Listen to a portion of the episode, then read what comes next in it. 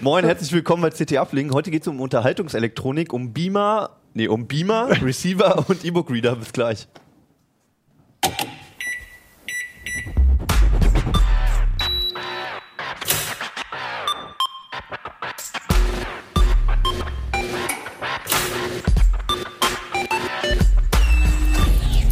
CT Uplink. Hi, herzlich willkommen wieder mal im CT-Keller. Schön, dass ihr zu uns runtergekommen seid. Äh, mein Name ist Hannes Schirulla. Heute geht es wieder nochmal um die CT 2514 und äh, um weitere Themen, die da drin zu finden sind. Vor allem um Hardware dieses Mal. Bei mir sind Nico Joran vom Audio-Video-Ressort. Achim Bartschok aus Mobilressort. Jan Kino Jansen aus dem Imaging-Ressort. Klasse. Bunte Mischung. es geht, wie gesagt, nur um Hardware. Es geht um ganz viel Unterhaltung und wie man seine Zeit verschwenden kann mit welchen elektronischen Geräten. Ähm, Achim, ich würde gerne mit deinem Thema anfangen und ich würde dein Thema gerne mit dem ersten Satz aus deinem Artikel einleiten, wenn das in Ordnung super, ist. Ja. Der ist auch ganz kurz, keine Sorge.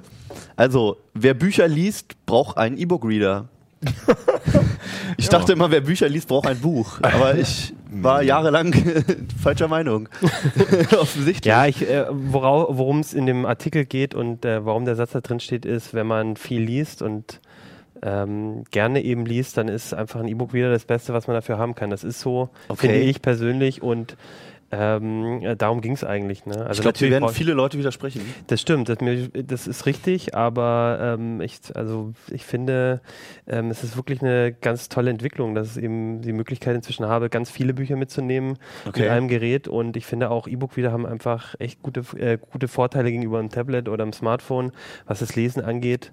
Ähm, deswegen, also ich finde, wenn man viel liest, wenn man mehr als ein, zwei Bücher in, im, im Monat liest, dann sollte man sich äh, auf jeden Fall überlegen, E-Book-Reader sich zu kaufen. Du hast im Test, hast du dir acht Geräte angeguckt? Genau, Acht Geräte von den aktuellen, unter anderem auch so berühmte Sachen wie Amazon Kindle. weltberühmt. Genau, Kobo war, glaube ich, noch drin. Genau. Ähm, Pocketbook, ähm, die äh, nicht unbedingt so viele kennen, die aber eine ganz große Vielzahl an verschiedenen Geräten Ja. haben.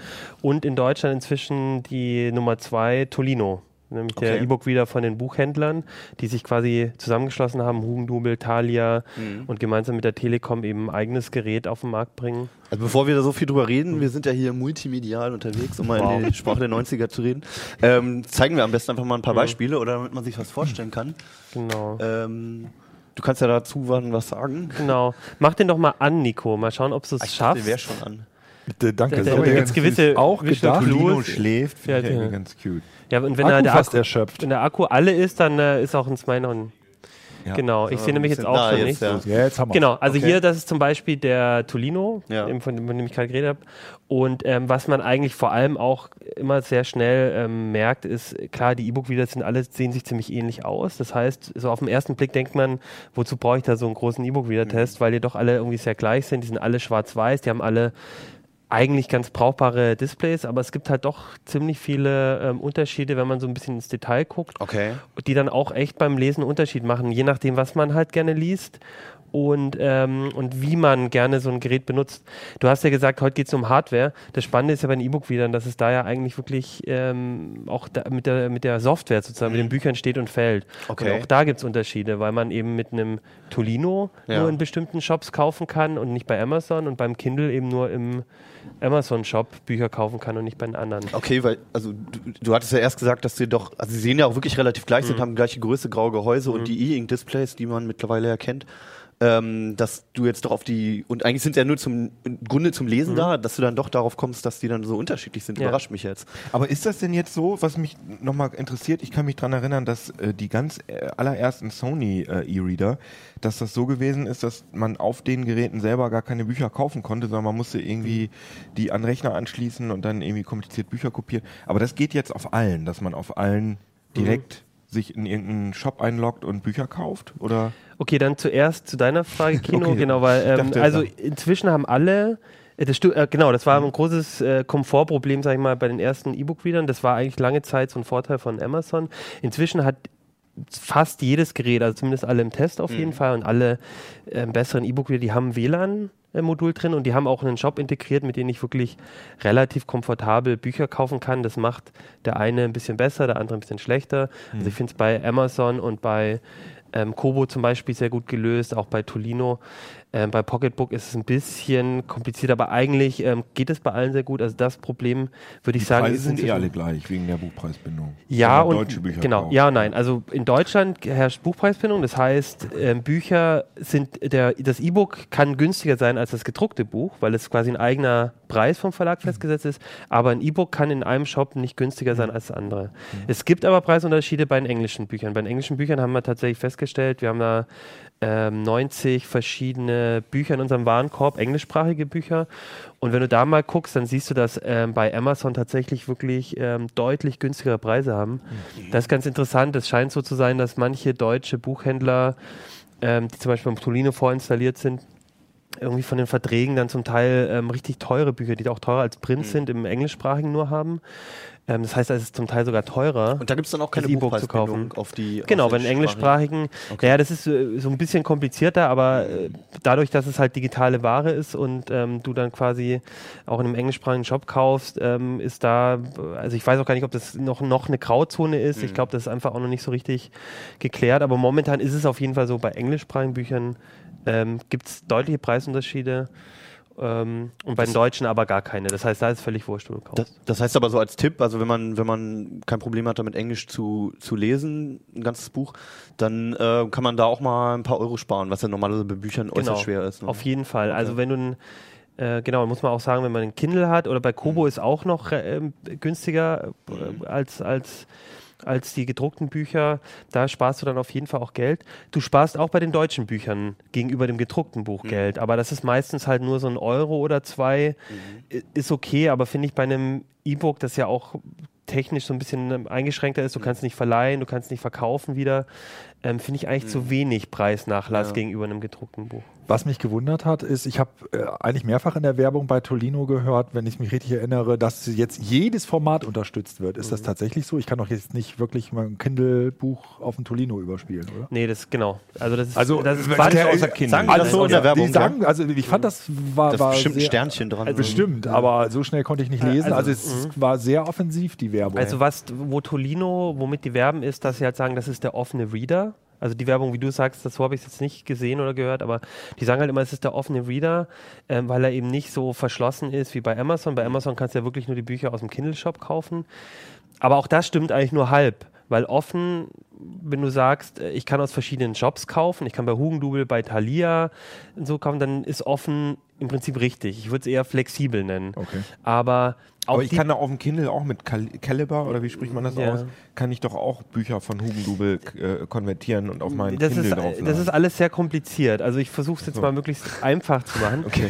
Grundsätzlich, grundsätzlich ist so, es ist flexibler, weil du kannst verschiedene Shops kaufen. Aber fast alle E-Books oder ich glaube bei uns im Warenkorb waren 75 Prozent der E-Books, die wir uns angeguckt haben, haben einen Kopierschutz. Und der Kopierschutz ist bei dem Tolino, bei dem Pocketbook, bei denen ist mit Adobe DRM. Das ist von Adobe ein Kopierschutz. Und der ist kompatibel mit allen Readern außer dem Kindle im Prinzip. Das heißt, wenn ich ein Buch bei Hugendubel kaufe mit diesem Kopierschutz, kann ich den auf dem Tolino, auf dem Pocketbook Okay. lesen, kann das austauschen, ähm, kann in verschiedenen Shops auch kaufen. Aber ich habe immer noch einen Kopierschutz. Ich habe dieses Buch ist immer noch ähm, Gesichert. an diesen gesichert und ich kann zum Beispiel dieses Buch auch nicht auf den Kindle laden, wenn es kopiergeschützt ist, außer ich umgehe diesen Kopierschutz. Das heißt, das Ah, heißt ja. dann im Prinzip Okay. beim Kauf muss ich mich entscheiden, ob ich entweder auf die Amazon-Bücher Ja. zugreifen möchte oder auf alle anderen. Genau. Oder halt, ähm, dass ich mich halt in die äh, problematische äh, Richtung bewege, dann den Kopierschutz zu entfernen. Wa- Was natürlich Okay. ähm, auch möglich ist, aber das ist ja, das ist ja eigentlich, will man das nicht. Man will eigentlich ähm, das Gerät so ähm, ganz normal benutzen. Und Also die Umwandlung mit den, wenn ich ein Buch gekauft habe, es gibt ja dieses Programm Caliber, Ja. hast du ja schon Ja. angesprochen. Ähm, damit kann ich es normalerweise nicht umwandeln. Nur wenn es keinen Kopierschutz hat. Und es Ach gibt, so. es gibt Buchhändler, äh, nicht Buchhändler, Verlage, das finde ich auch sehr gut, die halt nicht so einen harten Kopierschutz haben, die nicht wirklich Mhm. die Bücher verschlüsseln, wie zum Beispiel, äh, ich glaube, Bastei Lübbe macht das, Hansa, es gibt so ein paar große Verlage auch, äh, O'Reilly. Mhm. Und da habe ich dann dieses Problem gar nicht. Da ist es äh, überhaupt kein Problem, aber bei den anderen halt schon. Jetzt wirbt ja Amazon immer damit, dass wenn ich Prime-Kunde bin, kann ich was ausleihen. Also ich kann, Mhm. habt da ja so eine Leihbibliothek. Gibt es da von den anderen schon mal was in der Richtung oder ist das immer noch so, dass das ziemlich klar auf, auf Kindle beschränkt ist, so eine Funktion? Amazon hat ähm, für Prime-Kunden bieten die es an, dass du einzelne Bücher ausleihen kannst. Du kannst dann einen Buch im Monat ausleihen. Und Amazon hat jetzt ganz neu, da haben wir auch im Artikel drüber, ähm, haben wir uns angeguckt, ähm, eine Flatrate. Das heißt, ich kann für 10 Dollar im, äh, 10 Euro im Monat ähm, auch mehr Bücher als eins so quasi ausleihen. Und, aber ähm, genau, also momentan gibt es genau dieses Angebot für bei E-Book-Readern, nur bei Amazon. Aber es sind nicht alle Bücher, die Amazon im Angebot hat, sondern nur Genau, die. aber Flatrate und auch diese Buchleihe, das klingt ja immer so als, äh, ich kann einfach Irgendeins nehmen. ich, ich kann so immer alles, ich bekomme alles, was es gibt. Das ist nicht so, sondern es ist auch wie bei den Filmen, bei Film-Flatrates, es ist halt ein nur eingeschränktes Angebot. Und wir haben uns auch das genau angeguckt und es ist sehr eingeschränkt. Also Ja. bei Amazon, diese Unlimited Flatrate, die, ähm, die hat zwar 650.000 Bücher drin, klingt unheimlich viel, da ist aber auch viel. Ähm, Schrott, ja, viel Schrott dabei. Da sind auch viele, die ganzen self Klassiker heißt Ja, Klassiker auch, die man aber woanders auch kostenlos sowieso bekommt. Viele Self- Self-Publishing-Titel, die sind auf keinen Fall ähm, unbedingt Schrott. Da ist vielleicht Aber sehr speziell dann vom aber sehr Thema genau. eventuell. und die ne? sind eh auch schon günstig. Das heißt, so nach meinem so mein Gefühl sagt mir, für die meisten ist es nichts. Also wenn ich jetzt Ähm, irgendwie die Bestsellerliste immer durchlese, dann Findest brauche du ich kein gar einziges. kein Also ich Abo. bin. Prime-Kunde und, und habe mir das mal angeguckt und habe auch gedacht, oh, super. Und da hab ich, war kein einziges Buch, was mich interessiert Randall hat. Monroe, What If? Ich weiß nicht, der Ex-KCD. Ja, Ex-KCD okay. der, Ex- ich finde es total lustig. Ich weiß auch nicht, da muss der Verlag das, das, das Buch vom Ex-KCD, ähm, das ist, glaube ich, in der. Also entweder bei Prime oder bei Unlimited. Ich glaube, es ist in der Unlimited vielleicht. Aber das ist tatsächlich der einzige Okay, ein. Buch äh, habe ich, was interessant ist, für 10 Ja. Euro. Du hast, du hast auch zum Beispiel die ähm, Harry Potter Bücher und so ein paar Klassiker drin, aber es ist tatsächlich so, du musst dann schon sagen, ich gucke da mal rein und wenn was dabei ist, dann, dann musst ja, du halt. vor allen Dingen ist es genau. ja, eine, ich sag mal so, es ist ja eine Flatrate, 10 Monate, das 10 Mo- Euro im Monat. Das heißt, wenn ich das mal aufs Jahr ausrechne, muss ich überlegen, wie viel würde Ja, ich denn dafür sagen. kaufen können. Ja. Ne? Also schaffe ich gar nicht zu lesen. Ich muss ne? mindestens Ja. zwei pro Monat lesen. So. Mindestens. Ne? Also ich glaube, wenn du ein Fable für dieses Self-Publishing-Bereich hast und da wirklich viel, viel liest ähm, oder halt sagst, ich möchte einfach Thriller und ähm, ich, ich lasse mich gerne inspirieren von Okay, dem, was ja. es gibt. Okay, aber ansonsten, ich, ich glaube, es wird sich auch noch besser. Ich glaube, momentan ist das Problem einfach, dass Amazon wenig Partner noch hier in Deutschland hat, die von den großen Verlagen auch. Und solange sich das nicht ändert, ähm, ist sowohl der, diese Prime-Leihe als auch der Unlimited-Bereich. ist ja vergleichbar. Das war bei Video on Demand war das am Anfang auch so. Also ich erinnere mich daran, dass es diese Pakete gab bei Maxdome lange Zeit. Da war irgendwie dieses Comedy-Paket, das waren nur irgendwelche Sat 1 Comedy-Serien oder so. Das hat auch kein Mensch genommen. Und inzwischen weißt du auch, okay, bei Flatrate kriegst du schon halt ganz vernünftige Sachen. Es ist aber bei anderen Medien auch noch was anderes mit den Flatrates. Bei- Also einen Film, ich brauche anderthalb Stunden bis zwei Stunden für einen Film oder eine Serie kostet mich mal irgendwie vielleicht eine Woche, bis ich die durch habe. Aber so ein Buch, das ist mal schon länger dran und es ist jetzt nicht so dauernd, dass ich neue Bücher ziehen müsste, äh, weil ich die alten durch hätte. Also ich sehe es noch ein das bisschen wieder was anderes als bei diesen hast, Videos. sozusagen, meinst du? Halt. Ja, Bist ja du wieder das Geld? Es kostet halt viel, viel mehr Zeit einfach. Ja, ja. Und auch mehr Geld, wenn du es ausrechnest. Ich habe übrigens noch einen tollen Preistipp, wenn wir gerade Ja. über Preise geredet haben.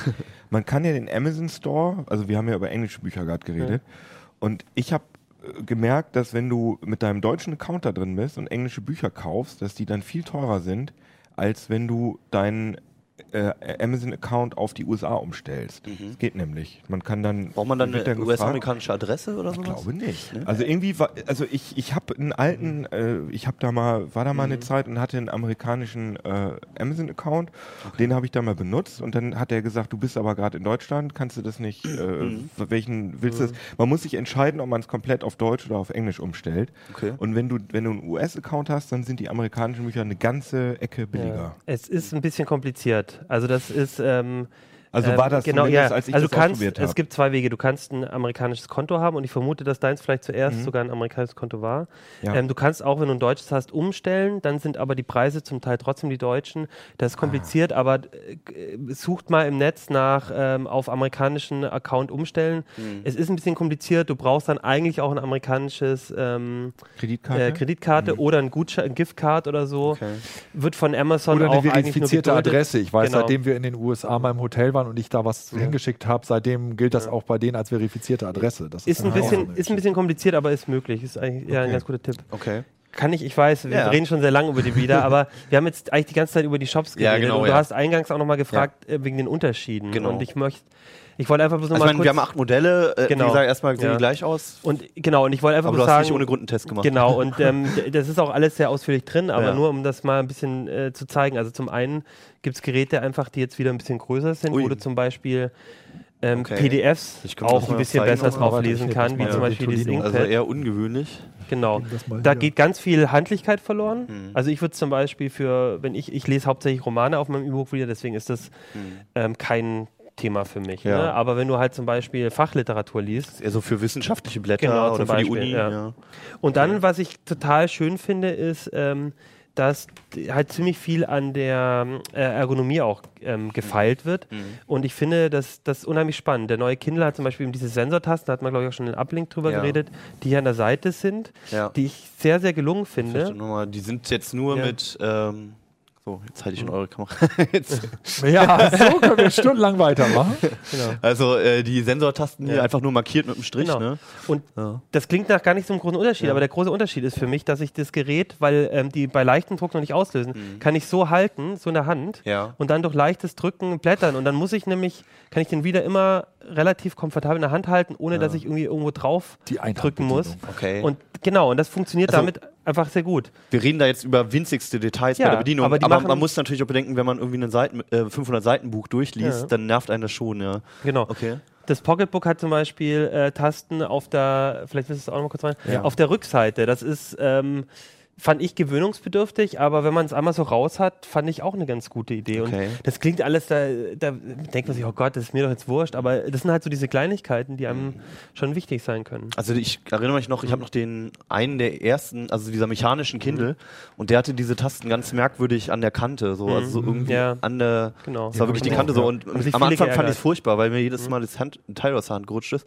Aber man gewöhnt sich dran Mhm. und meistens funktioniert es dann besser, als man denkt. Genau. Und dann gibt es auch Geräte, wo du einfach über einen Touchscreen äh, bedienst. Ja. Genau, und es gibt einfach, die haben fast alle haben eine LED-Beleuchtung, aber zum Beispiel nicht alle. Das ist ja auch wichtig, wenn man im Dunkeln lesen will. Die sind verschieden ausgeleuchtet. Das bringt aber auch Vorteile im Hellen, ne? Genau, weil es so ein bisschen so einen Bleichheitseffekt einem gibt. Das ist eigentlich ein ganz, ganz netter Effekt, der, der einfach Sieht weißer ansehnlich aus, ist. ne? Sieht so ein bisschen weißer aus. Okay. Ähm, und das sind einfach auch so kleine Unterschiede. Ein paar, das, der, der neue Kindle ist zum Beispiel ein bisschen schärfer, äh, was die Auflösung angeht. Und diese Kleinigkeiten, ich, ich würde mal sagen, mit dem 60 Euro Kindle zum Beispiel Mhm. ähm, oder auch anderen günstigen Geräten, fürs Lesen reicht es eigentlich völlig aus. Aber wenn du halt so doch so ein paar schöne Sachen, ein paar, äh, das einfach dir wichtig ist, dass die Auflösung ein bisschen besser ist, dass du eben diese LED-Beleuchtung hast, dann lohnt sich auch zu den teuren Geräten. Aber also die Preisspanne ist zwischen 60 Euro und Also der teuerste jetzt ist eigentlich der Kindle mit 190, der Kindle Voyage, den es auch nochmal in einer Ausführung mit UMTS gibt. Ja. Dann kostet er sogar 200 und ich glaube 40 Euro. okay. Ähm, aber Hat nicht da, eben Kindle mal 50 Euro gekostet neu? 25 der mal neue sogar kostet zwischendurch. Ja. Für eine Woche, glaube ich, Ja. oder für einen Tag. ja, aber du hast halt echt, das ist schon ein Unterschied, ein technischer Unterschied einfach. Ne? Und da musst du dir halt überlegen, es es gibt auch Handys für 100 Euro und Handys für äh, 600, 700 Euro. Wobei doch, also du hast es schon angesprochen, die haben alle ein E-Ink-Display an sich, um es zu lesen. Es ist jetzt kein Gerät dabei, wo man bei dem E-Ink-Display, bei dem zentralen Element sagt, irgendwie, oh, das geht nicht oder das ist zu Nee. anstrengend oder Genau. zu hässlich oder was Schreit auch rausläuft. Das ist auch Ja, also ich meine, bei Handys ist es ja so, du kannst manche, mit manchen kannst du nicht surfen einfach. Man, man muss dazu sagen, wir haben uns jetzt so äh, ein paar Geräte auch, habe ich außen vor gelassen, die Mhm. ich wirklich äh, nicht mehr empfehlen würde. Die sind aber auch so ein bisschen aus dem Markt verschwunden. Das heißt, dass da, das Okay. ist auch ganz gut. Also, aber generell würde ich sagen, das ist zum ersten Mal in dem Test, dass, dass ich, dass da kein Gerät dabei ist, wo ich mir auf, wo ich persönlich mir auf keinen Fall Okay. zulegen würde. Die sind alle Geräte, wo Also ich rein technisch macht man mit keinem mit einem Fehler. Ja, aber du, aber es lohnt sich. Lies den Test. Ja, Das es lohnt sich, jetzt es lohnt zu. sich, es lohnt sich Kauft euch die CT. Ja, ja, da aber steht es- das alles drin. Es lohnt sich trotzdem, die Unterschiede sich anzugucken, weil man einfach für 30, 40 Euro mehr oder weniger Okay. einfach nochmal vielleicht ein Feature oder eine, eine Sache bekommt, die man, die man dann wirklich wertschätzt später. Hm, okay. Du liest auf dem E-Book-Reader, nehme ich an? Ja, ich äh, hauptsächlich. Ich lese auch immer noch Papier.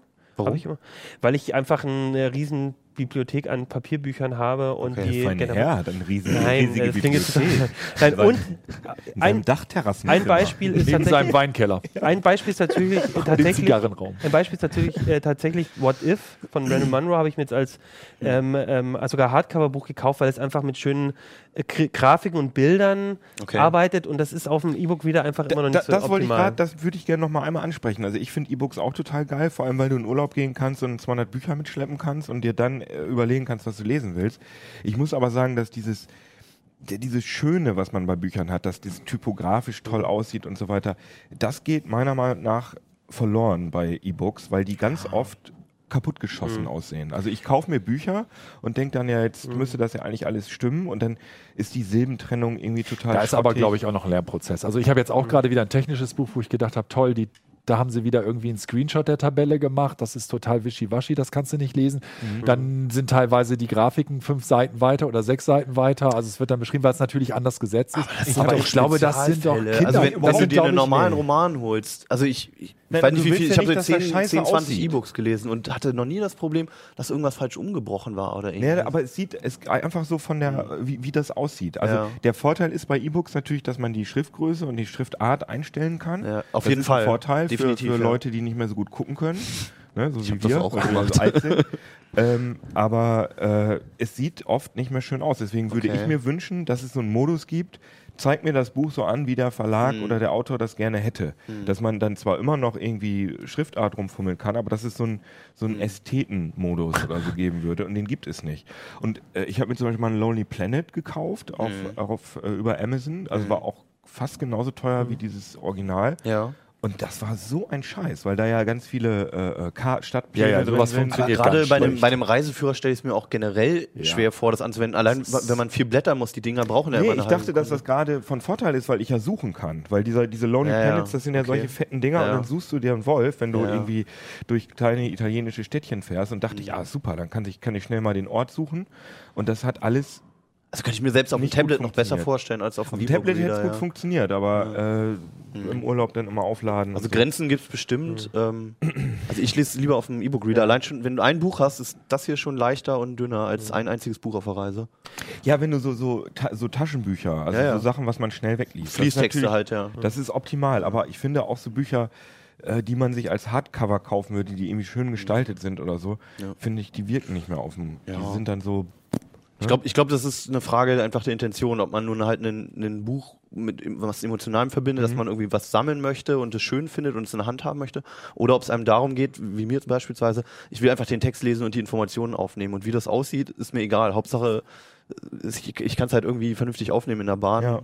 Aber das ist eine interessante Diskussion, da können wir auch mal unsere Hörer und Zuschauer fragen. Ja, genau, das so stimmt. finden. Also ich fände es auch mal interessant, wie viele jetzt wirklich einfach E-Book-Reader benutzen.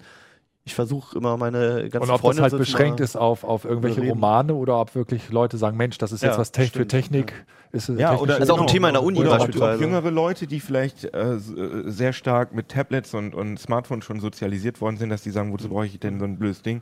Wenn ich ein Buch lesen will, dann mache ich das mit meiner Amazon-App auf meinem Ja. Smartphone. Ich würde sagen, wir überlassen, wir ja, überlassen es einfach unseren Genau. Zuschauern mal, worüber sie reden möchten. Vielleicht äh, posten die auch alle irgendwie, Papier ist total geil. Ja, das kann auch sein, Geht mir mit den. Dingern weg. Und ähm, falls euch die technischen Details nochmal interessieren, du hast einen ganz ausführlichen Test der Shops noch gemacht, wo man sieht, wo man welche Bücher am preiswertesten bekommt, wo man die meisten bekommt, wo man am glücklichsten wird. Steht alles in der CT drin mit ähm, übersichtlichen Grafiken. Findet ihr alles da drin? Jetzt klingt schon so, als wenn die Sendung fast vorbei wäre, aber es geht weiter. es, geht, es geht weiter. CT könnt ihr übrigens auch auf dem E- E-Book lesen. Ich glaube als PDF, ne? Man könnte doch theoretisch. Nee, ich glaube nicht. Also ja. so eine PDF. Also es, es gibt auf alle Fälle eine App. okay. Es gibt eine App und die könnt ihr auf alle Fälle auf dem Tablet lesen. Genau. So. Aber dann sind Ähm, die Tabellen kaputt. Nee. nein, alles schön. Nein, sind alles schön. Ja, gut. Gut.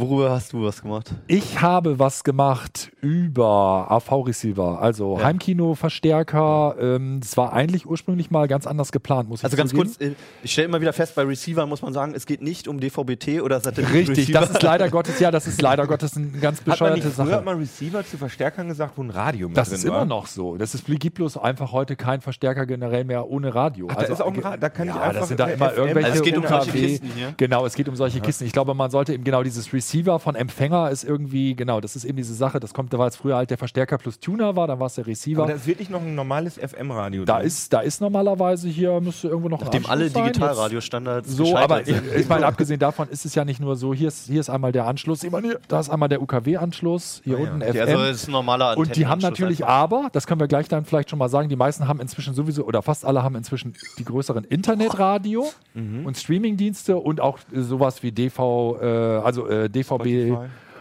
Äh, Spotify, es gibt halt Digitalradio, DAB, nicht DVB. DAB gibt es jetzt auch solche Geschichten. Also grundsätzlich ist das erstmal die Zentrale, früher war es ja die Zentrale der Stereoanlage und der Audiozuspieler und mittlerweile ist es auch noch, ähm, kommt Video dazu, also sprich, ich schließe meinen Fernseher an, Genau. schließe mein DVD, Blu-ray, Genau, es ist, es ist, whatever es ist die. Multimedia-Schaltzentrale. Es ist Ja. natürlich weiterhin der Heimkino-Verstärker, mit dem ich halt mein Boxenset, Heimkino-Boxenset 5.1, 7.1, was es alles heutzutage gibt, Ja.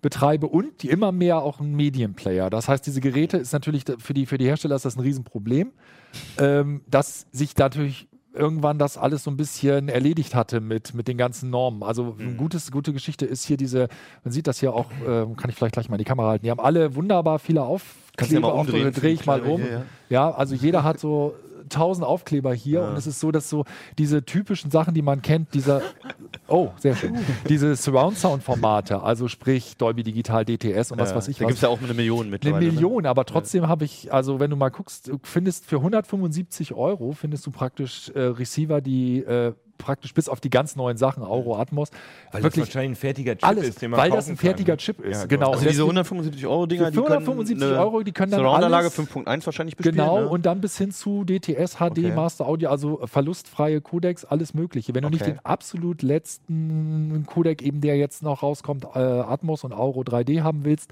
dann hast du da. ihr alles. euch aber angeguckt habt, waren ja nicht die Billigteile, sondern die ganz heißen. Wir haben uns alles angeguckt. oder? Genau, wir haben uns Ja. alles angeguckt und dadurch, dass es jetzt natürlich so ist, eben weil die 175 Euro Teile eigentlich schon eine ganze Menge können, haben wir uns Ja. natürlich angeguckt, was wird denn als zukunftssicher verkauft? Also wo fängt es denn an? Wo, womit werben denn die, die Hersteller? Und da ist natürlich jetzt ganz klar 4K, also ultra ja. hochauflösende Videos.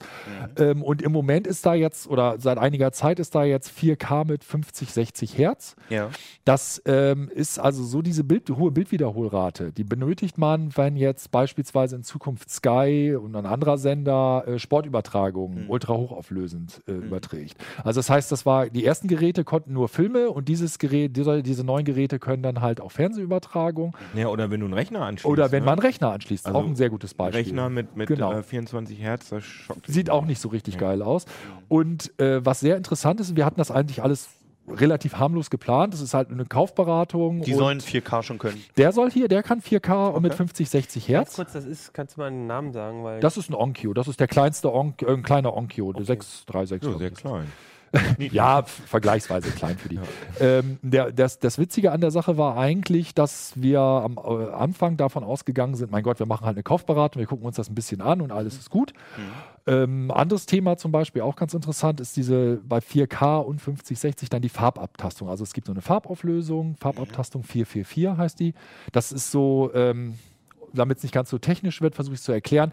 Äh, die volle Farbauflösung bedeutet, dass, wenn man dann zum Beispiel so Hintergründe hat, der Himmel, dass der nicht so abgestuft aussieht, sondern dass das wirklich eine so, dass es mehr smooth Fläche, dass es hat. genau Okay. keine Abstufung gibt, sondern wirklich so in eins übergeht. Was, nur kurz, was bezeichnen die Zahlen, dieses 444? Das ist die, ohne jetzt zu technisch zu werden, das sind, ist einfach ein, äh, ein Übertragungsverfahren wie die Farben. Da, bei 444 bekommt jedes Pixel eine Farbe und Genau. bei 422 ist es so, dass immer Pixelblöcke zusammengefasst werden. Okay. Also weil das fällt dann nicht auf, wenn vier, vier Pixel Oder soll nicht auffallen. soll nicht So. auffallen, aber das sieht man bei Farben. Der eigentliche Witz, der sich halt rausgestellt hat, ist, wie das Leben manchmal so spielt, dass es gleichzeitig den ersten 4K-Zuspieler von Sony gibt, äh, der halt ein externer Zuspieler, eigentlich für Netflix und eigentlich als, als Gerät für bestimmte Sony-Fernseher, die eben das noch nicht selber hatten, ähm, gedacht. Und den haben wir da gehabt. Ja. Und dann haben wir gedacht, Mensch, dann schließt du den halt an und probierst das aus. Und wir hatten eben auch einen PC Über HDMI. über HDMI. Die haben sowieso HDMI Ein- und Ausgänge noch. Das ist eigentlich das Einzige, was noch zählt heutzutage. Ähm, und haben es einfach anschließen wollen und haben dann einfach nur eine böse Überraschung nach der anderen erlebt, sozusagen. Okay. Und das liegt einfach daran, dass ähm, man muss dazu wissen, als dieses 4K 50, 60 Hertz rausgekommen ist, mit dieser tollen Farbauflösung, mit allem drum und dran, da gab es halt für die Hersteller nicht so die Auswahl Masse an Chips. Die müssen ja irgendwelche Chips da reinbauen, damit sozusagen die sich zum einen mit dem Fernseher verstehen, Handshake, und zum anderen über HDMI mit dem Zuspieler verstehen.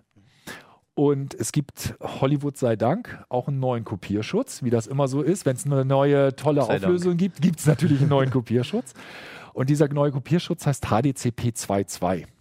Und jetzt hat sich halt rausgestellt, tja, dumm gelaufen. Die Hersteller mussten sich entscheiden. Entweder sie nehmen das tolle Paket 4K, 60, 50, 60 Hertz und volle Farbauflösung, aber dann gibt es kein HDCP 2.2.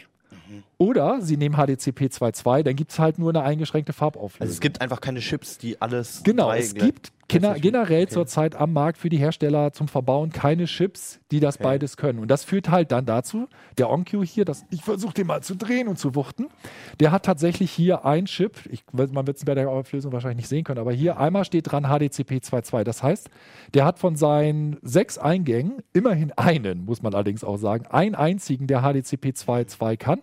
Und von den beiden Ausgängen kann auch nur ein einziger HDCP 2.2. Das heißt, ich kann nur einen Fernseher anschließen, der bedient werden darf. Genau. Und ich kann dann auch nur eine Quelle, zum Beispiel diesen Sony-Player oder später vielleicht mal irgendwann einen Blu-ray Genau. 4K oder sowas anschließen und das war's. Und alles andere darf nicht mit Kopierschutz arbeiten. Das darf jedenfalls nicht mit dem dem 4K-Kopierschutz neuen, okay. arbeiten. Das wird spätestens dann problematisch. Es soll ja im nächsten Jahr soll's 4K Blu-rays geben. Dann ist eben halt Pay-TV mit 4K äh, geplant. Da wird es immer externe Zuspieler für geben. Das ist 100% sicher.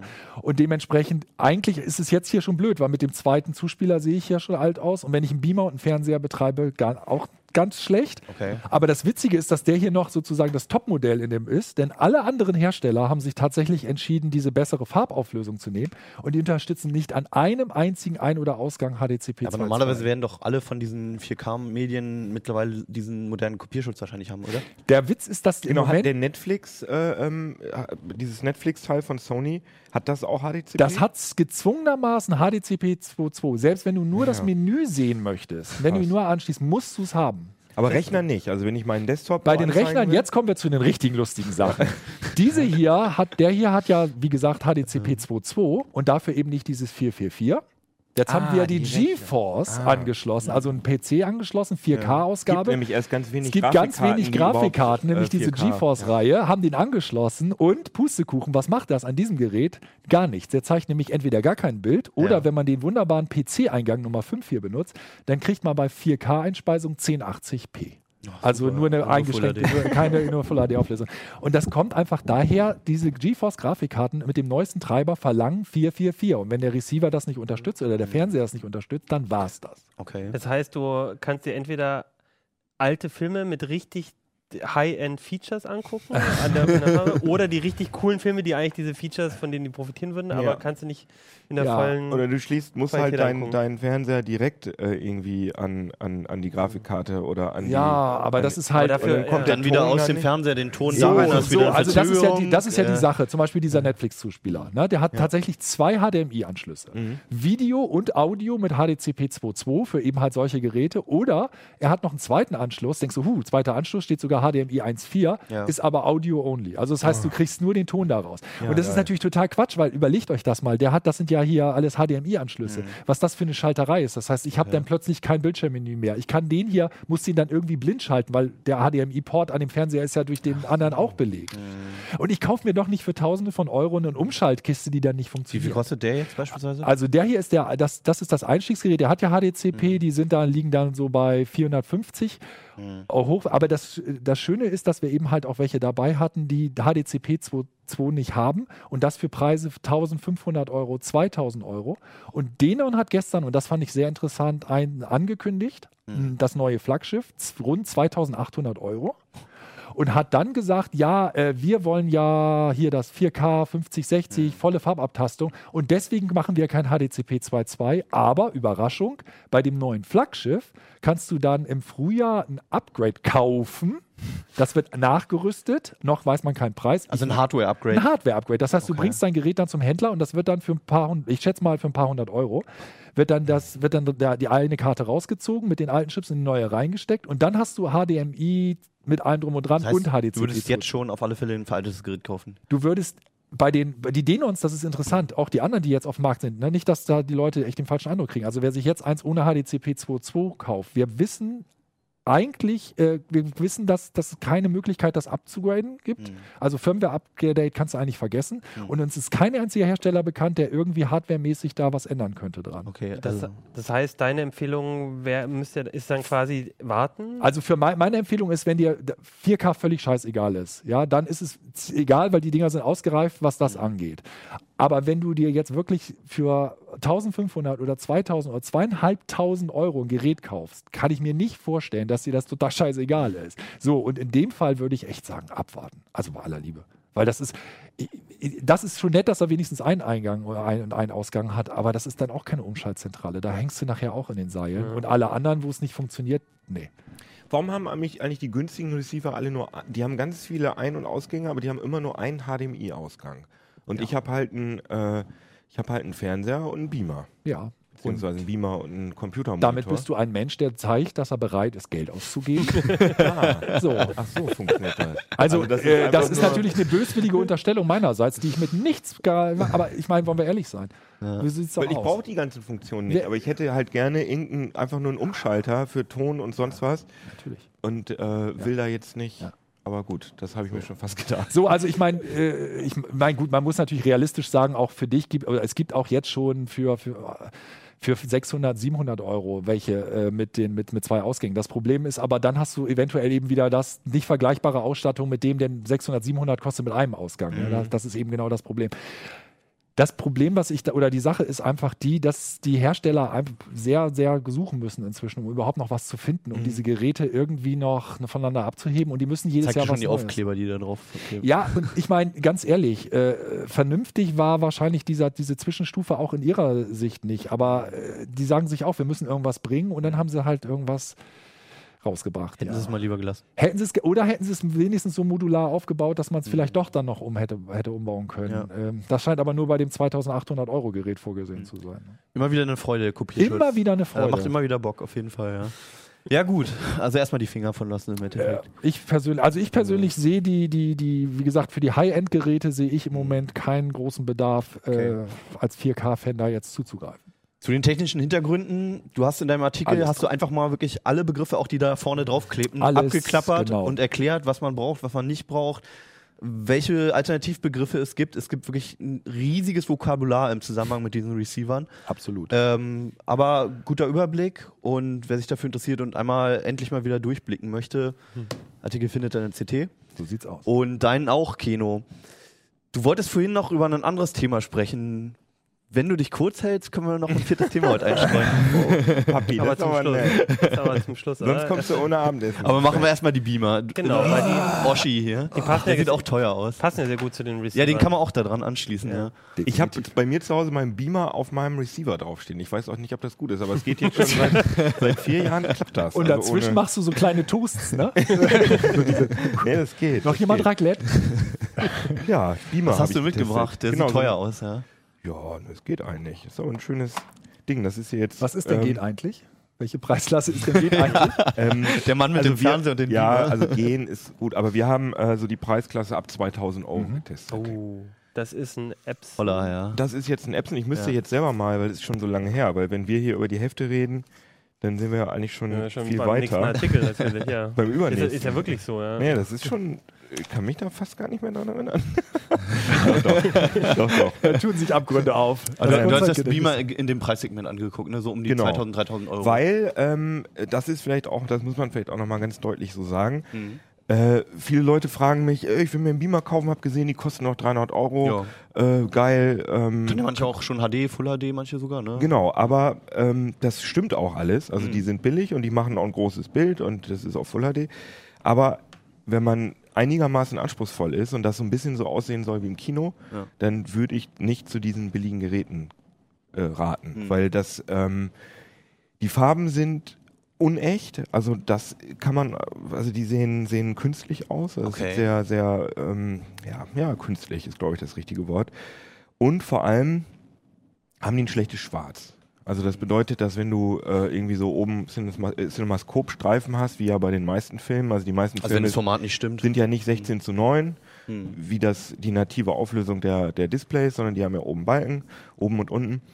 Und ich finde es einfach total schrecklich, wenn das so silbrig, gräulich Mhm. oder so ist. Und das ist eben bei den Geräten für 500, 600 Euro so. Mhm. Wenn man sich entscheidet, so um 2000 Euro auszugeben, da geht's los, so interessant zu werden von der Bildqualität, dass die Teile wirklich mit dem Kino mithalten können. Und Ach, zwar was. ohne, dass man das, ohne Übertreibung. Ja. Ähm, und zum Teil sieht es sogar besser aus als im Kino, nämlich äh, im 3D-Betrieb, weil die aktuellen äh, Heimkinobeamer, die haben alle eine sogenannte Zwischenbildberechnung, Mhm. dass die ähm, bei, äh, ja, dass die eben Bewe Bewegungen, die eigentlich ruckelig wären, wenn ich jetzt meine Hand Ja. hier so bewege, kann man vielleicht auf YouTube auch sehen, ist bestimmt ruckelig, weil wir haben nämlich noch kein 60 Hertz, ne? sondern wir Wir simulieren das jetzt einfach mal. ich weiß gar nicht, mit wie vielen Bildern wir hier ausgespielt werden.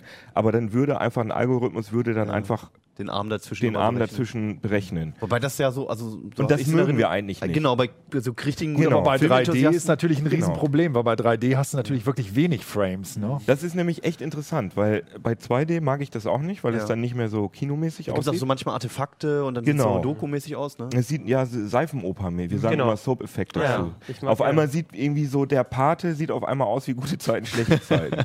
Und das ist, Ja, das stimmt. Ist, ja, das ist total krass. witzig, also das ja. Gehirn spielt da verrückt und denkt, was ist das denn jetzt? Ja. Aber interessanterweise, ich finde es echt doof, aber sobald ich 3D sehe, das stört mich das nicht mehr. Weil bei 3D hat das Gehirn, glaube ich, auch noch nicht so vorgefestigte äh, so eine Meinung, wie das aussehen soll. Mhm. Du ordnest das- es nicht gleich ein. Genau, und deswegen kommt das Gehirn sehr gut damit klar, dass die Bewegungen auf einmal so smooth sind. Okay. Okay. Und ich würde das, und, und es ist viel angenehmer fürs Auge in 3D, wenn du Zwischenbildberechnung Das wird hast. aber wiederum im Kino nicht gemacht. Das wird im Kino nicht gemacht. Es gibt inzwischen ein ganz paar Filme, wie zum Beispiel äh, Der Hobbit. Genau, Mhm. den habe ich nämlich so gesehen und da hat es mich ganz ehrlich Hat auch noch ein bisschen genervt. Ja, weil In es 3D im oder Kino war. 2D? Im Kino 3D. 3D, mit HFR. HFR ist die High Frame HFR, Rate. 3D, Hobbit. Ich habe den auch im Hat- Kino fand ich gesehen. ein Ich fand es auch echt strange, Ich aber ja. zum Ende hin hatte ich mich dran gewöhnt Ja. und ich fand es geil. Und es war auf jeden Fall nicht so schlimm wie bei, beim Fernseher, wenn dann irgendwie, Genau. ich weiß gar nicht, äh, Robin Hood, den neuen oder so, das fand ich ganz schlimm. So Mhm. ein Actionfilm und dann, genau wie du sagst, Ja. so, ein- Kann man aber so bei allen Fernsehern ja. abstellen, möglicherweise. Ne? Und bei den Beamern natürlich auch.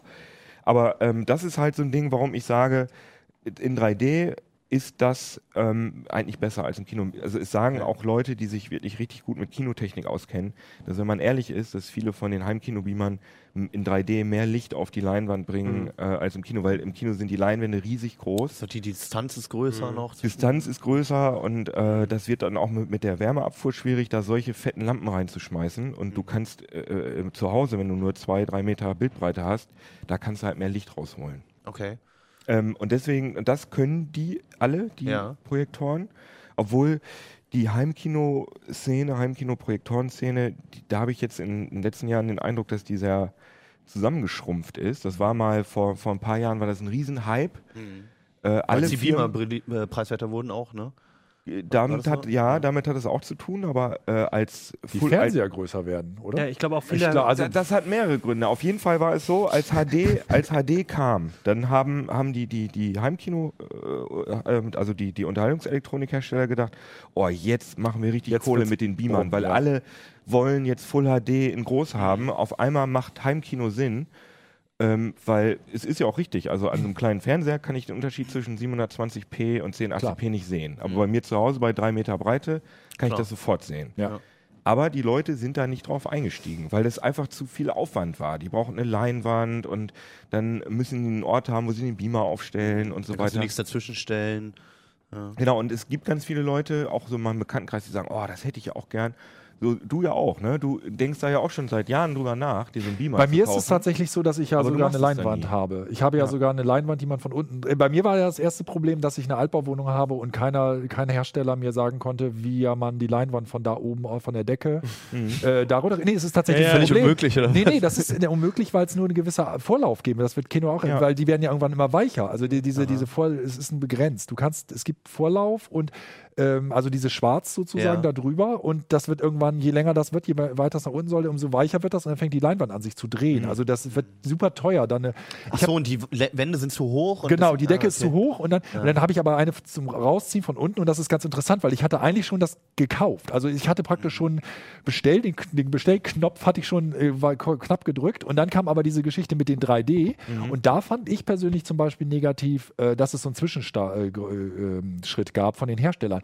Ich finde persönlich, die haben den größten Fehler gemacht. Ich hatte da so das Gefühl, sie wollten auch dann irgendwann richtig Geld verdienen. Dann gab es plötzlich äh, von Firmen nämlich so recht gute 2D, dann gab es billige 3D, die hatten aber dann zum Beispiel genau. kein Lens-Shift, wo Genau. du dann praktisch nicht, nie- wenn du nicht, du brauchst Lens-Shift, das kann vielleicht Kino besser erklären, um halt äh, bestimmte Sachen auszugleichen. Wenn also der, normalerweise ist es halt so, dass dein, dein Projektor ja nicht 100% sozusagen im Winkel, im richtigen Winkel zu der Trapezeffekt. Trapezeffekt Nee, raus. genau, der Trapezeffekt, so. der ist elektronisch Ah, okay. und den sollte man nie benutzen übrigens, Leute, nie benutzen, weil das äh, macht das Bild schlecht. Genau. Also weil das einfach ein elektronischer Genau, Effekt ja. ist. Aber Lens Shift ist eine rein mechanische Verschiebung des Optische, Bildes. genau. Also äh, du, du drehst ja an irgendwelchen Rädchen rum und verschiebst dann das Bild. Ja. Das heißt, du könntest theoretisch, wenn ich- also wenn ich, äh, wenn ich hier die Leinwand habe und der Mhm. Beamer in die rechte Ecke des Raumes äh, äh, haben will, dann kann ich theoretisch das Bild ganz nach links verschieben. Ach so. Also ich kann so ein bisschen Ohne dass es sich verschlechtert. ohne dass sich das Bild Ja. verschlechtert. und das wollte ich eben, sowas wollte ich eben haben. Fast. Also ja. es ist schon so, wenn du die, wenn du die ganz nach außen dr- drehst, diese Lens-Shift-Sachen, dann wird das Bild ein bisschen dunkler und du hast ein bisschen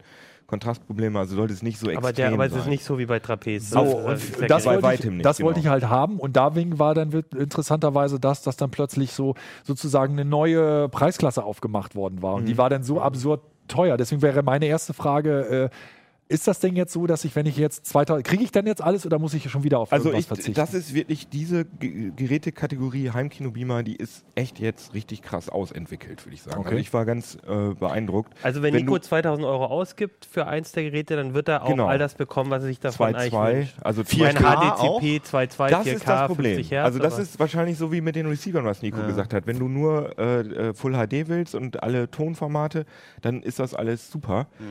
Ähm, 4K kriegst du bei Beamern erst, es gibt erst einen einzigen Hersteller, nämlich Sony, der einen Heimkino-Beamer mit echten 4K hat und der kostet im Moment, glaube ich, Preis ändert sich 6000 Euro, Aua. was ich ganz schön heftig finde. Ah, und der hat, glaube ich, nicht mal HDCP 2.2, oder? Kann das sein? Das ist bei den ganzen 4K-Geräten ein riesen, riesen Problem. Geilste HDCP. Vor allem, ich hätte 2.2. dann auch gerne wie in den 4K-Fernsehern, dass im Beamer dann auch ein Netflix-Client drin Ja, ist, dass, ja, man, ja. Äh, Ja. dass man da solche Funktionen hat. Im Endeffekt wie ein Fernseher. Genau, das ja auch warum soll das dann nicht drin sein? Ja, und, genau. und bei den Beamern, äh, ich weiß keine Ahnung, warum das so ist, aber ich habe noch nie einen Beamer mit, mit Medienplayer und Smart-Funktionen gesehen, weil das einfach irgendwie ein Markt ist, der es ist einfach nicht so ein Massenmarkt wie die Mhm. Fernseher. Und das ist alles viel, viel langsamer. Ist mir total schleierhaft, dass äh, bei 4K, äh, als 4K dann eine Welle wurde, ich fand, am geilsten fand ich es bei Computermonitoren, da, Mhm. da hätte ich es gerne als erstes gehabt.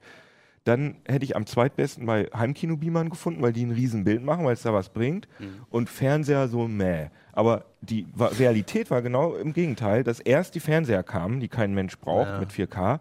Dann kam die, Mon dann kam die Monitor, nee, dann kam der erste Beamer und dann zum Schluss kamen die Monitore. Ja. Also äh, das ist alles nicht so richtig logisch, wie die Industrie Das da ist aber auch sonst bei den Displayauflösungen so. Es gibt mittlerweile Handys mit 2500 mal irgendwas. Ja. Und einen Computerbildschirm kriegst Ja. du trotzdem kaum mit Genau. der Auflösung. 4K, Strange. 4K kam nämlich mal, nee, aber die- ganz Full HD und so, das war nämlich auch ganz schnell bei den Handys. Ja, ja, das war- Ich glaube einfach, dass die, diese, diese Branche, äh, diese Projektoren- und Monitorbranche, dass das einfach nicht so, ein, so eine innovative, nicht so eine, Hm. so eine adrenalinige äh, Branche ist wie die, die Mobilfunkbranche. Ja, das ist vor allen Dingen, ich so glaube, im ich glaube, vor, ja, nee, vor allen Dingen, glaube ich, auch diese Entwicklungszyklen laufen da total Nee, genau. anders. Das, das, Also die sind das ich- gewohnt, ich- dass die eben so fünfjährige Entwicklungszyklen Wo wir so nochmal mit anderen Receivern, bei Digital-TV-Receivern, also Digital-TV-Empfängern ist es ähnlich. Da denkst du dann, ja, eigentlich ist doch hier das überall schon verfügbar. Wieso braucht ihr denn so lange? Und dann hast du immer, ja, nächstes Mal vielleicht. Und dann denkst du, Das ist kommt man. St aus Strümpfen. Es sind dann nicht die Pro Produkte, die man offensichtlich auf den großen Messen den, den Kunden irgendwie schön Ja. so präsentiert. Ja. Das sind halt die Fernseher, das sind halt andere Sachen, Genau. die oder die Ja, Handys. ich meine, ja schick aussehen tut das auch nicht. Ja, ne? eigentlich schon, aber So finde ich nicht, tut das aber. auch nicht. Auch Nico, du sagst eigentlich schon. Das war wieder mal perfekt. Nein, aber wir haben äh, welche von Sony getestet, die Ja. sind weiß und die sind so ein bisschen Okay. länglicher, die sehen aus wie so ein Na, und. Weiß ist alles besser, das wissen wir ja. Ja. Weißes Nein, glänzendes die sind Plastik. Äh, ganz, Gold, äh, ganz Gold. cool. Und in dem Test, nochmal ganz kurz, ist Ja. ganz interessant, dass, wir, dass da alle drei Projektionstechniken, die es gibt, DLP, LCD und LCOS, zufälligerweise in diesen Hm. Hast vier du auch im Geräten. Detail nochmal beschrieben dort? Genau, es gibt auch nochmal. Also LCOS ist, glaube ich, auch das neueste von der drei, ne? Kann das sein? Der, zeitlich weiß ich das gar nicht. Ich glaube schon. Ja. Ähm, es ist aber auf jeden Fall in dem Test so, dass LCOS uns da eigentlich am besten gefallen hat. Also äh, all in all. Wegen also die, äh, Vor- und. Nachteile hast du alle nochmal drin, die technischen Hintergrund. wegen dem Schwarz und wegen, an, wegen noch Okay. anderen Sachen. Das ist jetzt ein bisschen, würde jetzt ein bisschen zu weit führen. Okay. Ja. Und Aber- ähm, aber halt im, im Vergleich zu deinem Test sind auch ein paar Geräte rausgekommen, Auf die jeden Fall. empfehlenswert sind. Auf jeden Fall. Okay. Also, Ja, ähm, jetzt haben wir doch ein bisschen länger drüber gesprochen, aber jetzt haben wir Oh, schon ja. das Plakat aufgehangen, jetzt reden wir auch drüber. wir haben Oh, ein Plakat, ein. Plakat. oh, ja, es geht um eine Fortsetzung von Maniac Menschen. Äh, Maniac Menschen, Ma- Maniac, Ja, ich- Maniac Ja, Menschen. jetzt aber. Ich muss als Verteidigung sagen, ich habe das Spiel nie gespielt, sondern Wir nur die Fortsetzung. Kinder haben immer Manic Manson gesagt. Ja, Komm, ich spiele Manic Manson. Okay. Ich habe Geil. nur immer Day of the Tentacle gezockt, da war ich dann irgendwann alt genug. Aber ihr habt doch Maniac Menschen gezockt Ja, äh, und jetzt soll es weitergehen, alt ne? sind. Wollte ich nicht sagen. Ja, das ist ganz interessant, weil die, äh, die Entwickler vom Original Manic Ja. Mansion, Ron Gilbert und äh, Winnick, äh, den Vornamen habe ich jetzt gerade, Gary Ja. Winnick? Ich glaube Gary Winnick, genau, mach doch mal die Ja. Meldung auf. also Ron Gilbert kann ich mir auch nur wegen Monkey Island merken. Äh, nee, da äh, ich bin mir gerade, ist es überhaupt Ron Gilbert? Jetzt, bin ich, schon, jetzt hast du mich Doch, total doch, verwirrt. Doch, doch. Ja? Mach, äh, soll Es erst mal ist die Meldung. auch Mach doch die eigentlich egal. Egal, jedenfalls die Wir lesen Leute- einfach gleich die Meldung Die. Leute, die das, äh, die das erste richtige Lukas-Film, jetzt Lukas Arts, nee, und jetzt gibt's jetzt Disney, Lukas-Film, Lukas Arts, Disney, Adventure gemacht haben, ähm, die haben jetzt in der, in der gleichen, im gleichen Grafikstil auch, äh, ein, äh, haben, wollen die jetzt ein, ein neues Adventure machen, was wirklich genauso aussieht wie, als wäre es 1987. Wir haben ja auch. Videomaterial. Falls, falls, Johannes, Leut- hast du uns. Ah, falls du noch jemand nachguckt, Aber du kannst einmal kurz die Meldung zeigen, weil das ist, glaube ich, die erste heiße Jetzt Online-Meldung zeigen wir erstmal das Video. mit einem animierten GIF. Naja, gut, okay. Es gab auch schon welche Also hier davor. kann man jetzt sehen, hier Ja. kann man jetzt sehen, wie, wie altmodisch äh, die Grafik aussieht. Aber ich Ist das, ist das schon Full HD? Und Das ist 4K, aber leider funkt das nicht, das nicht überall, was HDCP Hochskaliert. 2.2 das, braucht. das ist doch unten ist doch die Scum VM, oder? Mit dem, mit dem Auswählen. Ja, ist das aus- die Scum? Oder? Das war doch Das dieses. ist ganz voll, ja. Das, also Scum ist ja, genau, war Ron Gilbert und äh, Gary Winnick. Äh, Scum VM ist ja die Entwicklungsumgebung, in der Ich dachte die, mal, das wäre die Benutzeroberfläche Nee. mit dem. Nein, nein, das ist die, die äh, äh, das ist die sozusagen das CMS, in dem die ähm, ihre Adventures geschrieben Okay. haben. Das, Das heißt Scum. Okay. Und Scum VM ist Scum Virtual Machine, also das, die, die, der, die, der Scum-Emulator. Stimmt, äh, Scum VM ist der Emulator, genau. Genau. Wor- Worauf man immer noch diese alten Spiele spielen kann. Richtig. Unter und das läuft auf allen, auf allen. Und richtig cool finde ich die Lucasfilm Adventures auf ähm, Touchscreen-Devices. Aber die Wenn haben doch, die haben doch das schon geschafft, oder? Oder bra- brauchen Ah, die wirklich genau, noch Geld? vielleicht sollten wir noch Genau, es gibt das Spiel noch nicht. Genau. Ja. Es gibt einen Nachfolger. Vielleicht früher sagen sollen. genau, es gibt einen Nachfolger, den soll es geben. Ja. Genau, und wie heißt das jetzt eigentlich? Nicht, dass ich was. Kannst du nochmal in die Meldung rein? Äh, äh, Timbleweed, irgendwas. Park. Park. Timbleweed Park. Timbleweed Park, was doch. Timbleweed, immer sind das nicht das diese, diese, ähm, diese rollenden Dinger in den, in den, in den ähm, Hast du Filmen, diese, Westernfilmen? ähm, nee, das heißt, wie heißt denn das? Weißt du, diese. Ja, ja, ich weiß, was du meinst, aber ich würde Das heißt da Tumbleweed. Ach, Tumbleweed. Ach nee, nicht, okay. Das ist wahrscheinlich irgend so ein Wortspiel. Tumbleweed, Tumbleweed, Nis whatever. wie heißen die? Nispeln? Nee. Wer liffelt? Susi, sag mal, warum Wenn ihr es wisst, postet das bitte über YouTube. Genau, Ähm, einmal müssen wir noch mal ähm, das Genau, geliebte aber GIF stimmt, von, von äh, Kino zeigen. Ja. Ich Okay, war ganz danke. beeindruckt, weil ich habe einfach das GIF von der, von der Webseite genommen und äh, Ja. das ist jetzt tatsächlich in unserem auf Heise Online und sogar im, im Vorschaubild Ja, auf stimmt. der Wenn wir das gewusst hätten, ne? Das wär aber- hätte ja ich glaub- Möglichkeiten Ich glaube, das ist ein Bug. das soll ja nicht aber das. Ja, genau, es Genau, um, um überhaupt mal zum Thema zu kommen, Ja. dieses Spiel gibt es nicht. Und ähm, genau, die sammeln Ja. momentan Geld dafür auf Ja. Kickstarter, ne? ja. ähm, Ron Gilbert und eben ähm, Gary Der andere. Genau. Und ähm, da kann man eben äh, spenden dafür, dass sie das Spiel entwickeln. Ich finde es Ja. total cool, weil Nein, ich vorbestellen. Also das ist ja, ja. irgendwie Kickstarter ist ja das Prinzip, dass man äh, an irgendwas glaubt und dann sagt und man das dann ja vorbestellt. gut, aber beim Vorbestellen wäre es ja schon so, dass du es irgendwann dann auch bekommst. Das weißt Ja. du in dem Fall nicht, muss man dazu sagen, ne? gut, aber Es in gibt dem keine Fall Das ist Garantie. wahrscheinlich. So. Ich habe in die Meldung geschrieben, dass es sehr, sehr, sehr wahrscheinlich ist, weil nach zwei Tagen Mhm. hatten die schon über zwei Drittel ihrer angepeilten Summe. Die Okay. wollen, glaube ich, 375.000 Dollar haben.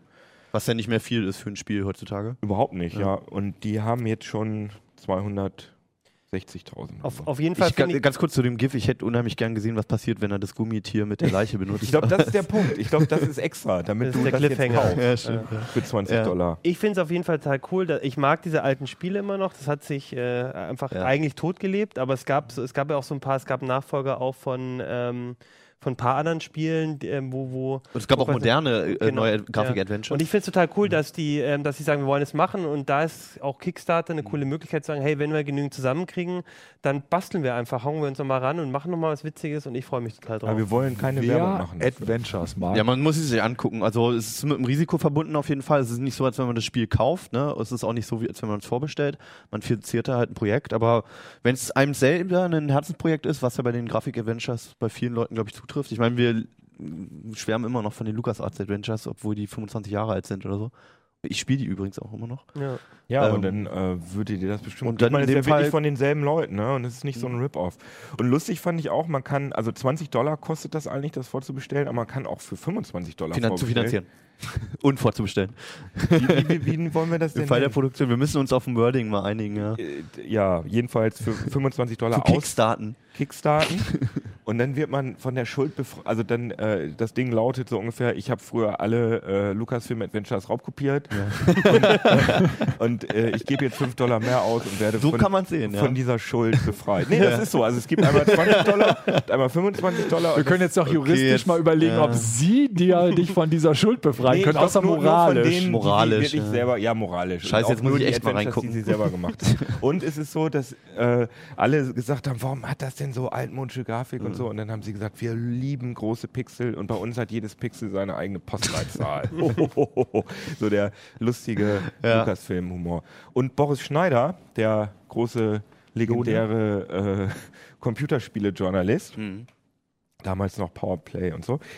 Der äh, hat die ja die alten Adventures ja übersetzt ins Deutsche und der hat jetzt heute auf Twitter oder gestern äh, schon kundgetan, dass er dieses Adventure kostenlos übersetzen würde, wenn Interesse besteht, nur weil er da Bock drauf Also hat. erstmal soll es auf Englisch rauskommen. Ja, Logischerweise. aber das fand ich eine ganz coole Aktion von ihm, dass Ja, er dann einfach gesagt Fall. hat, ey, ich hab Bock drauf, Ja. mache ich euch umsonst. Ja, Machen wir noch ein bisschen Werbung für die kommende CT26 mit Heft-DVD und da ist ein Adventure drauf. Für die 26 machen wir Werbung, wenn die 26 raus ist. Jetzt ist Aber schon mal für die, die 25. Fans, die die Adventures mögen, die finden nämlich eine Heft-DVD in der nicht in der 26. in der 25. 26, siehst du, mit Book of Unwritten Tales.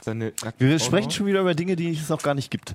Die Leute sollen sich ihren Kalender da anstreichen. So. Ja, genau. Also wir werden euch nochmal mehr erzählen über die 26 dann, wenn sie da ist. Erstmal ist die 25 da.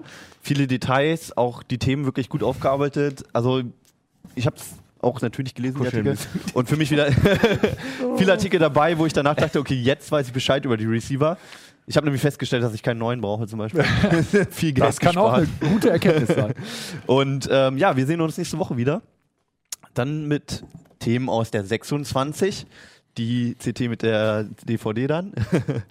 Und ja, euch wir schöne. freuen uns über Kommentare von euch. Genau, wir Immer. wollen unbedingt wissen, wie ihr lest und ob ihr noch lest. Und ihr dürft auch uns kommentieren und unsere Frisuren. Oder Nee, nur deine. nicht vorhanden. Wohl ist ja auch eine Frisur. Okay. Muss man sich jetzt dissen lassen? Urteilt selbst. Alles klar, bis dann, ne? Viel Spaß. Schönes. Wochenende, schöne Woche. Bis dann. Ciao. Wieso ist das eine Frisur, wenn man keine Haare hat? Natürlich. Ja. Ja, ich frage, das ist Eine nur Glatze eine ist auch eine reine Frisur. Definitionssache. Sieht ja gut aus, aber ich weiß Oh, halt nicht, ob das danke, das ging jetzt Weißt du, der. Einzige, der noch genug Haare für einen Pferdeschwanz hat? Ja.